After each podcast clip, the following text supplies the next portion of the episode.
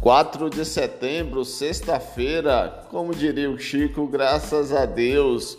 Mas venha comigo conferir o que foi destaque hoje. Chegue para cá.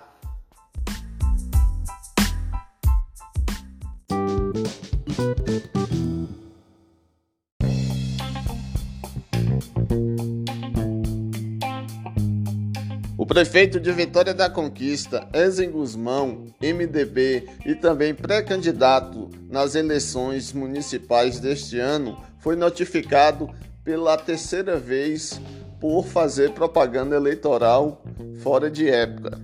A Justiça Eleitoral notificou o pré-candidato e prefeito por ter postado um vídeo na sua rede social Facebook onde está recebendo um prêmio do Unicef prefeito da criança. O Partido dos Trabalhadores entrou com ação alegando que o prefeito está fazendo propaganda eleitoral antes da hora usando a máquina pública, no caso, os servidores e também equipamentos da assessoria de comunicação da prefeitura, que fere a moralidade e impessoalidade que está previsto na Constituição Federal. Olha só, gente, as duas notificações anteriores foram duas postagens feitas no site da prefeitura falando do asfaltamento do conjunto da Vitória e da derrubada do muro do clube social. E a outra foi uma nota de esclarecimento onde o prefeito cita um vídeo de um deputado estadual. Segundo a parte denunciante, foi usado os equipamentos e também a mão de obra dos servidores da Secretaria de é, Comunicação. Marcelo, tudo bem? Todo dia eu ouço seu programa aqui, tá ó 10, viu? Cheio de notícias. Gostei muito.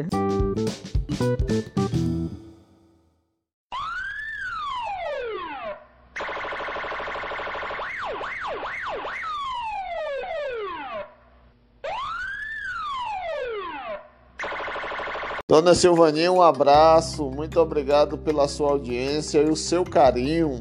Olha só, gente, a polícia recebeu uma denúncia de uma plantação que estava sendo cultivada no povoado de José Gonçalves, conhecido também como Guigó. A polícia foi até o local e destruiu a plantação, que era de pouco mais de 40 pés de maconha. Ainda não se sabe o dono, né, da lavoura. Olha só, gente, o delegado Ney Brito assumiu a delegacia de repressão a furtos e roubos em Vitória da Conquista. A delegada Gabriela Garrido, que estava atuando em Barra do Choça, foi nomeada pela Secretaria de Segurança da Bahia como delegada da Delegacia de Atendimento à Mulher. Para o seu lugar, foi o delegado Marcelo Calvalcante, que passou aqui pela Delegacia de Homicídios em Conquista. Blog do Baiano.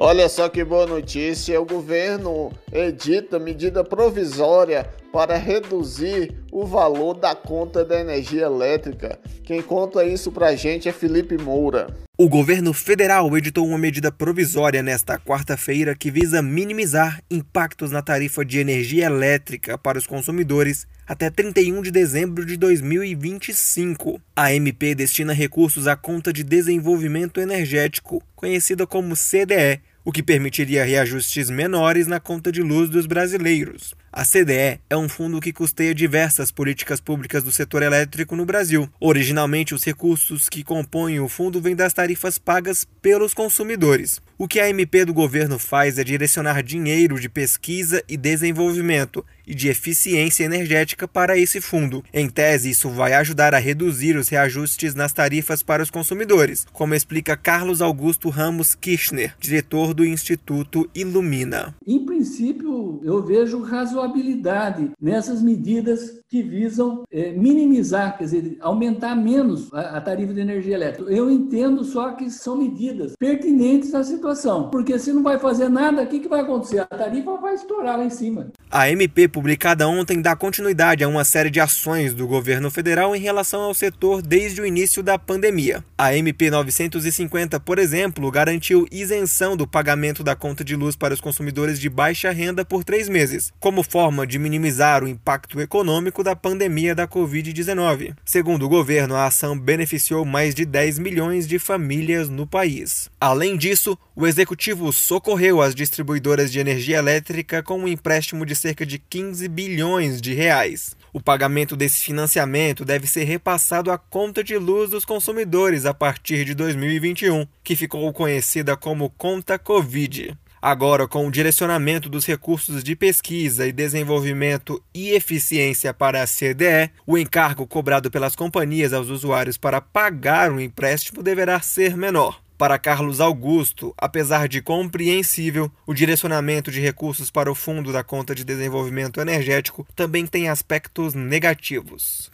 Quando a gente fala que vai se pegar um recurso que era destinado à eficiência ou pesquisa e desenvolvimento e desvia para outro fim, tem o, o, lado bom, que aquilo vai ser um redutor na tarifa de energia elétrica, e você tem o lado ruim, que aqueles objetivos que são previstos em lei não vão ser cumpridos. O texto também direciona recursos para atenuar aumentos tarifários na conta de luz dos consumidores da região norte do país. De acordo com o governo, os impactos tarifários em Roraima, por exemplo, serão 13% menores. Em Rondônia serão de menos 11%. Acre com redução de 9% e Amazonas, com 5% a menos, serão os maiores beneficiados. Consumidores de companhias do Amapá e até de dois estados do Nordeste, mais precisamente Piauí e Alagoas, também fazem parte. Reportagem Felipe Moura.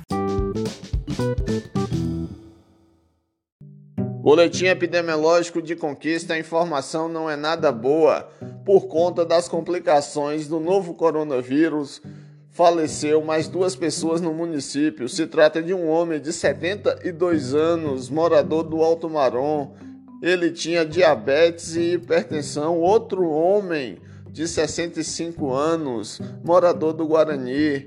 Ele era portador de doença cardiovascular crônica. Todos dois estavam internados no hospital geral, ou seja, no hospital de base.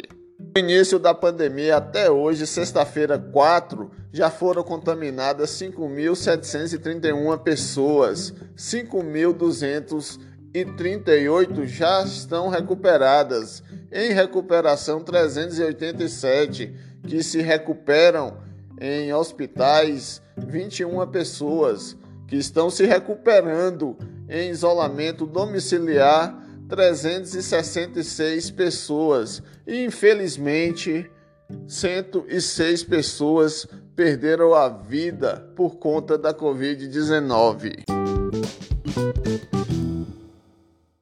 A rodoviária de Conquista ainda não tem previsão de quando vai voltar a funcionar. Mais empresas como a Solutares, Novo Horizonte e Águia Branca estão realizando algumas rotas. O embarque está sendo feito na garagem dessas empresas e está seguindo todo o protocolo de distanciamento social, uso de máscaras e etc. Blog do Baiano. Jornalismo independente profissional. Blog do Baiano. Blog do Baiano.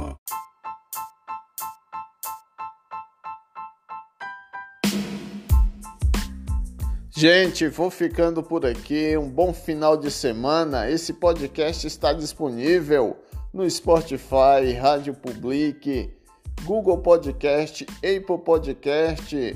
Visite o nosso site que ele está lá também, www.blogdobaiano.com. Esse baiano aí é com H. Estamos também lá no Instagram como marcelo.baiano Facebook Marcelo Baiano e aquela coisa que vocês já sabem, né? Se quiser fazer uma denúncia ou uma reclamação, o WhatsApp é 77992057414. Um abraço, um ótimo final de semana e até mais.